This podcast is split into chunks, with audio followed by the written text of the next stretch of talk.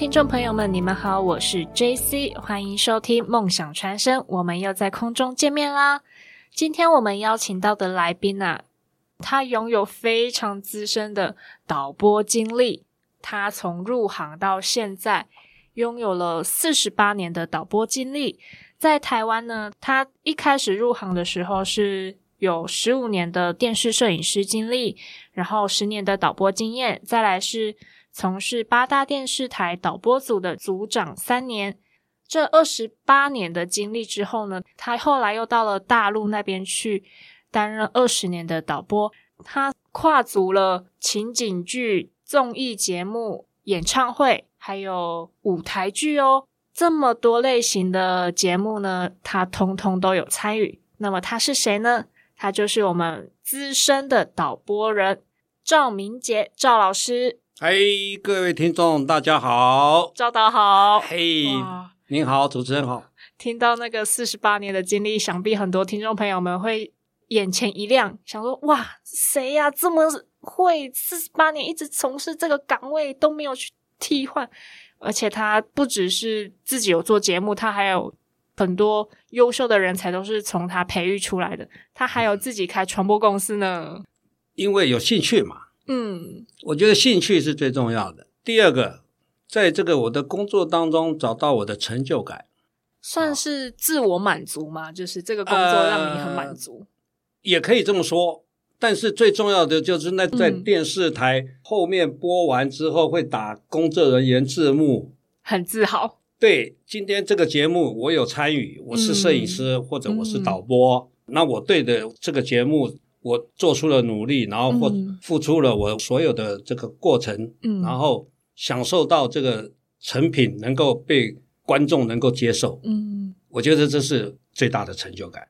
他刚刚在跟我们聊天的过程中，说自己是从台湾到大陆的活教材，四十八年的人生，从最早期的电视的。模式啊，一直到现在的新兴数位媒体的模式，他都走过一遍了。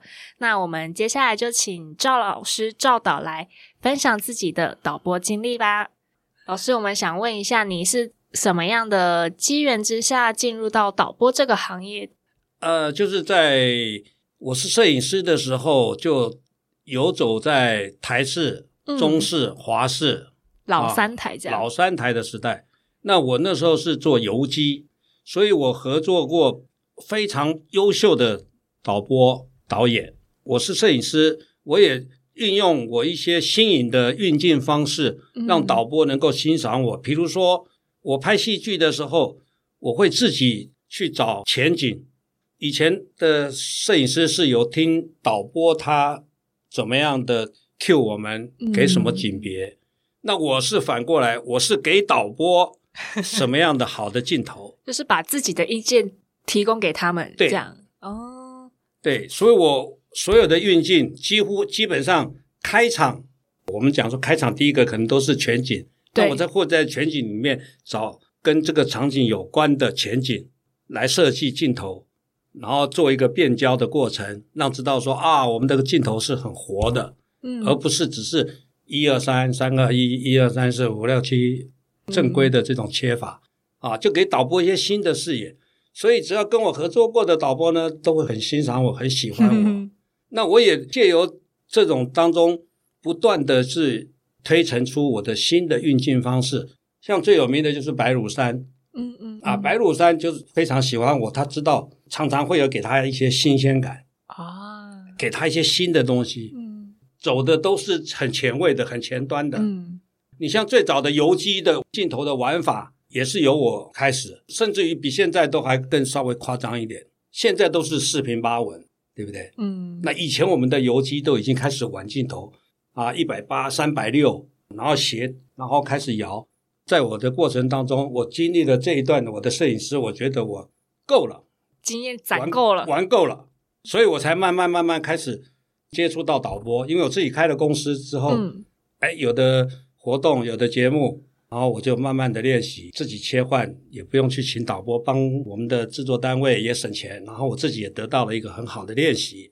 哦，然后再从各个台的导播里面吸取了他们的优点，运用在我自己的身上。那接触到导播工作，他的视野又完全又扩大了，又不一样了。对，更有兴趣，更投入，因为我喜欢接受挑战。哦，我以为你要说你我喜欢 social，哎，我喜欢接受各项不同的挑战。嗯所以呢，我就开始注意从舞美开始，嗯舞美如何区分它的以前是实景，嗯，对现在改成 A 了 LED。，LED，所以呢，实景它讲求的是它的景深，对，对不对？讲究它是它的层次。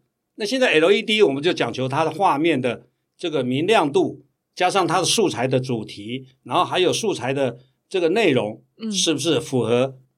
所以我觉得每一次都是在一个新的挑战，每次录影，哦甚至甚至于直播，每次直播前我就开始肾上腺素就开始飙涨。还是紧张吗？还是不是紧张，是兴奋，因为我觉得我这次今天这场做完，就会得到立刻得到很大的回响跟掌声，哦，所以我觉得很过瘾。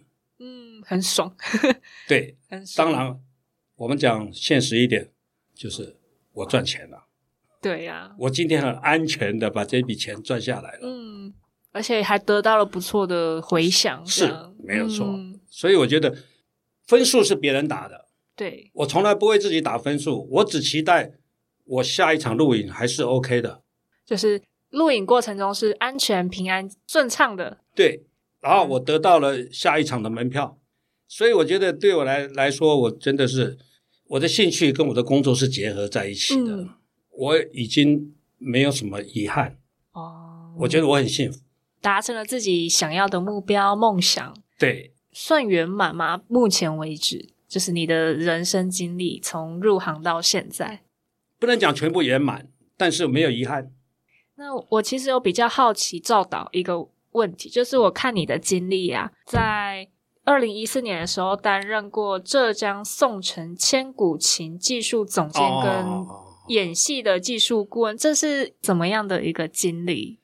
呃，宋城千古琴是一个在大陆一个很有名的一个景点的一个一个舞台表演，它结合的就像我们的类似像我们现在的明华园，但是它是多元化的，嗯。它是应用了所有的科技跟舞台，包括在舞台上吊钢丝，或者是从观众席后面吊钢丝做爆破、做声光效果，嗯在那个过程当中，我只有提供了一些建议给他们。嗯，但是真正我在成立是他们他们成立的电视制作部，哦，因为我们这个老董他不满足于他现在的状况，他想要更进步一下，，对他想要提升自己，嗯提升自己到电视界，因为他千古情的这个项目做得很成功，哦，他们一天曾经最高纪录到演过十二场。那现场的总控是您一个人吗？还是？啊，没有没有没有没有没有，这个是两个部分，两个部分了？哎，我只提供我的专业。哦，在声光部分、嗯。效果部分，还有这个安全的部分，哦，怎么样去帮他们设计出一个更安全、效果更好的？嗯。啊、我只只是提供建议，所以我只挂名一个总监。哦，那实际上，我真正的工作是在电视部门，因为宋城他们还有其他的相关行业是水上的，嗯，所以我们就做了一个水上的活动，闯关的。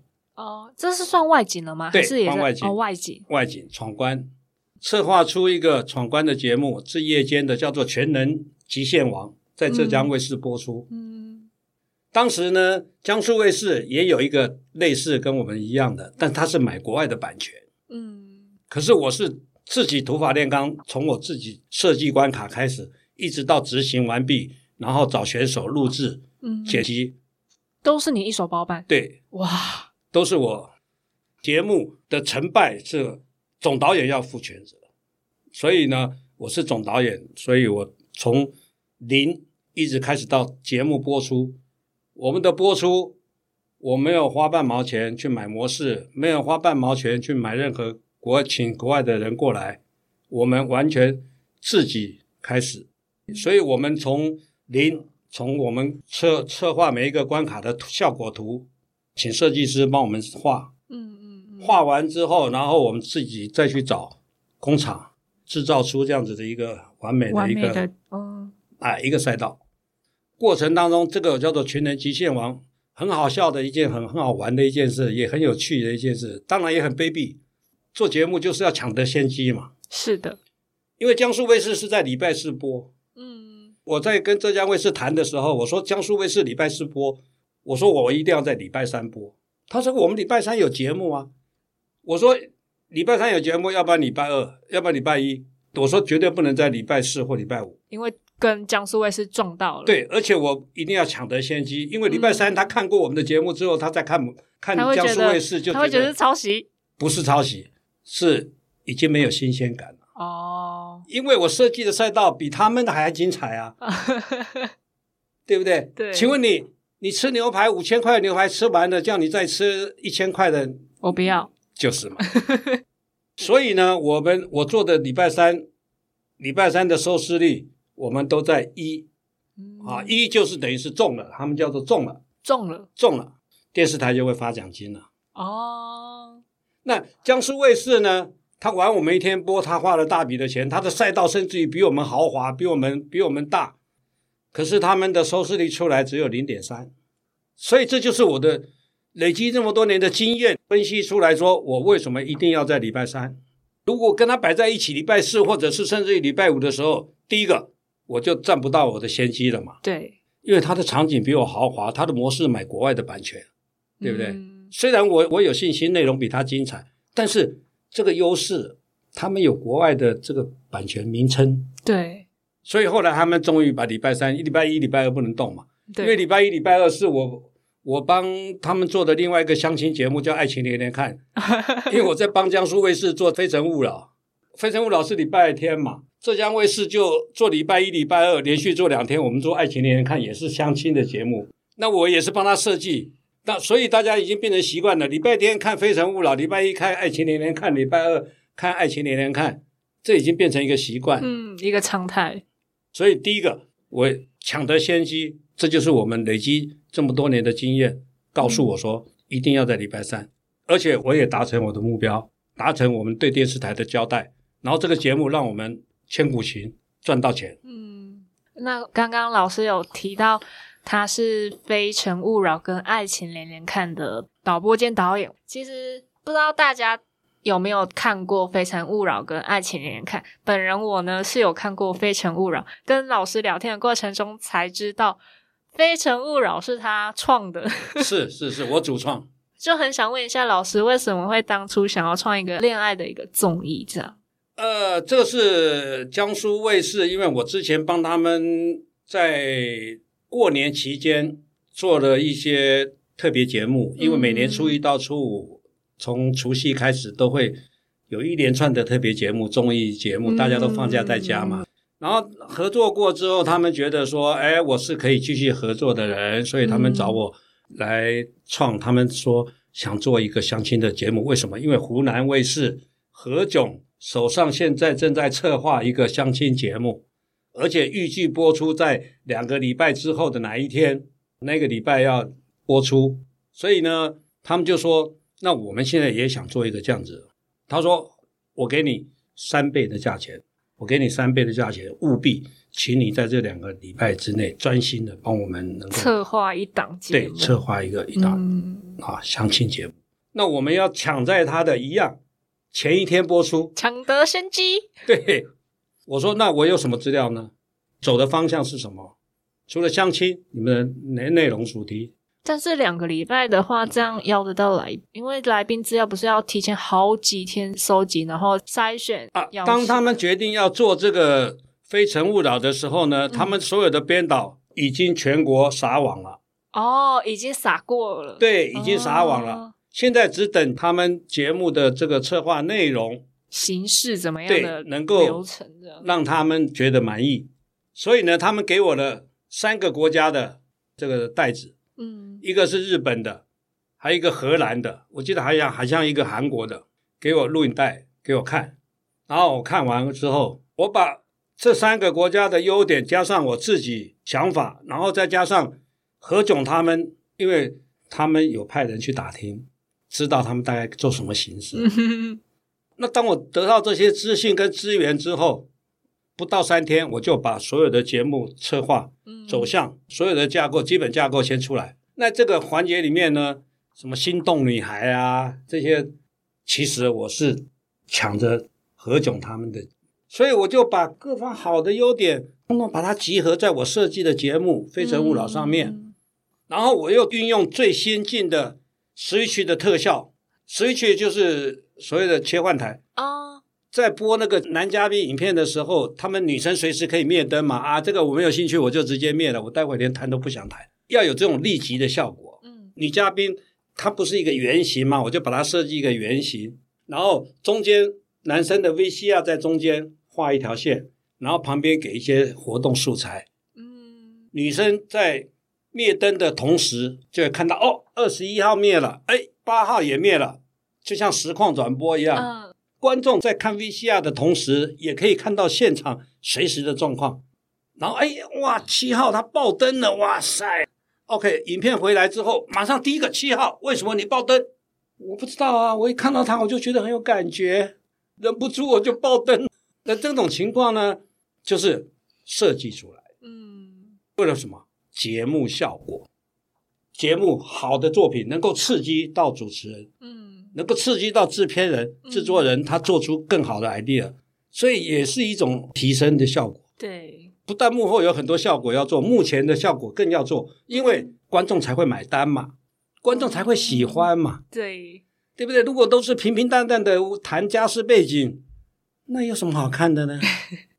所以呢，节目都是在节目效果的前提之下，有这 A、B、C、D、E 各种状况发生，然后我们 A 的解决方案、B 的解决方案、三的应变处理、四的危机处理。最后的总结答案是我们要的结果，就 OK 了。整个过程就是希望观众能买单，嗯，能够把收视率做起来。所以我参与的节目，我十个我敢讲至少九个中。哇，那个比例很高诶。我不敢讲十个了，但是目前还没有败过。讲实话，基本上综艺节目的话，一个一个轮回大概是十年，所以一直不断大家。推陈出新，然后不断的刺激，说啊，我要怎么样打败他？前面可能已经有七个八个已经都打不败的，我今天能打败他，嗯，我就能称霸电视圈，嗯，我可以撑十年。那我可以撑十年，我我这一辈子第一个，我我就没有烦恼啦。我其他的我可以利用这个节目的资源，再去发展出第二个节目啊，第三个节目啊，所以不断的就是 grow up 自己。对，让自己的领域、自己的范围涉猎更宽广一点。对，然后这样子就公司越来越壮大。嗯，对不对？对，是的。赵导呢，从入行到现在也捧红过非常非常多的艺人。我想请问赵导，您从入行到现在捧红过影视圈里面多少的艺人呢？我们不要讲说捧红了，我还不够那个格了。我们只能讲说我们参与，比如从早期的张小燕。张小燕时代，嗯，我们后来到叫做胡瓜时代。那胡瓜完了之后呢，就进入到吴宗宪时代。那吴宗宪是我在圈内里面最钦佩的一个主持人。怎么说？怎么说？不但他的 I Q 高，他的 E Q 更高。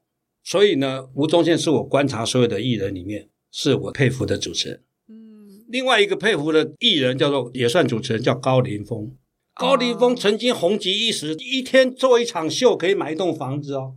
后来因为因为枪击案嘛，所以后来就销声匿迹了嘛。是的。第二次他再崛起，就是他自我推荐，他自己模仿那个星云大师。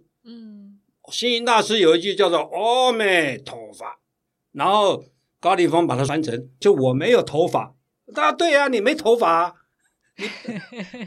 哎，就这句打动制作人。那时候就是我做的一个模仿节目，在八大。嗯，高凌风自我推荐，那制作人说：“哇，这高凌风辈分已经很高了，对不对？他居然都想降尊。”哎，结果高凌风因为那次模仿模仿星云大师又红了，又成功出圈了。对，所以高凌风的这个大起大落，我们都看到了。嗯，所以我很佩服高凌风的精神，努力不懈。对，只要我存在的一天。我就要有我自己的舞台。当然，在这个演艺圈里面有生生不息哦，代代相传。那现在新生代的主持人也有很多好的，就像娱乐百分百，嗯，大小 S，对，我猜我猜猜猜，哦，那个我有看，对不对？嗯，再来进步到康熙来了，嗯，康熙来了也蛮久了，那个节目，对，一直到现在，小 S 是不是都不断的在成长？对，虽然。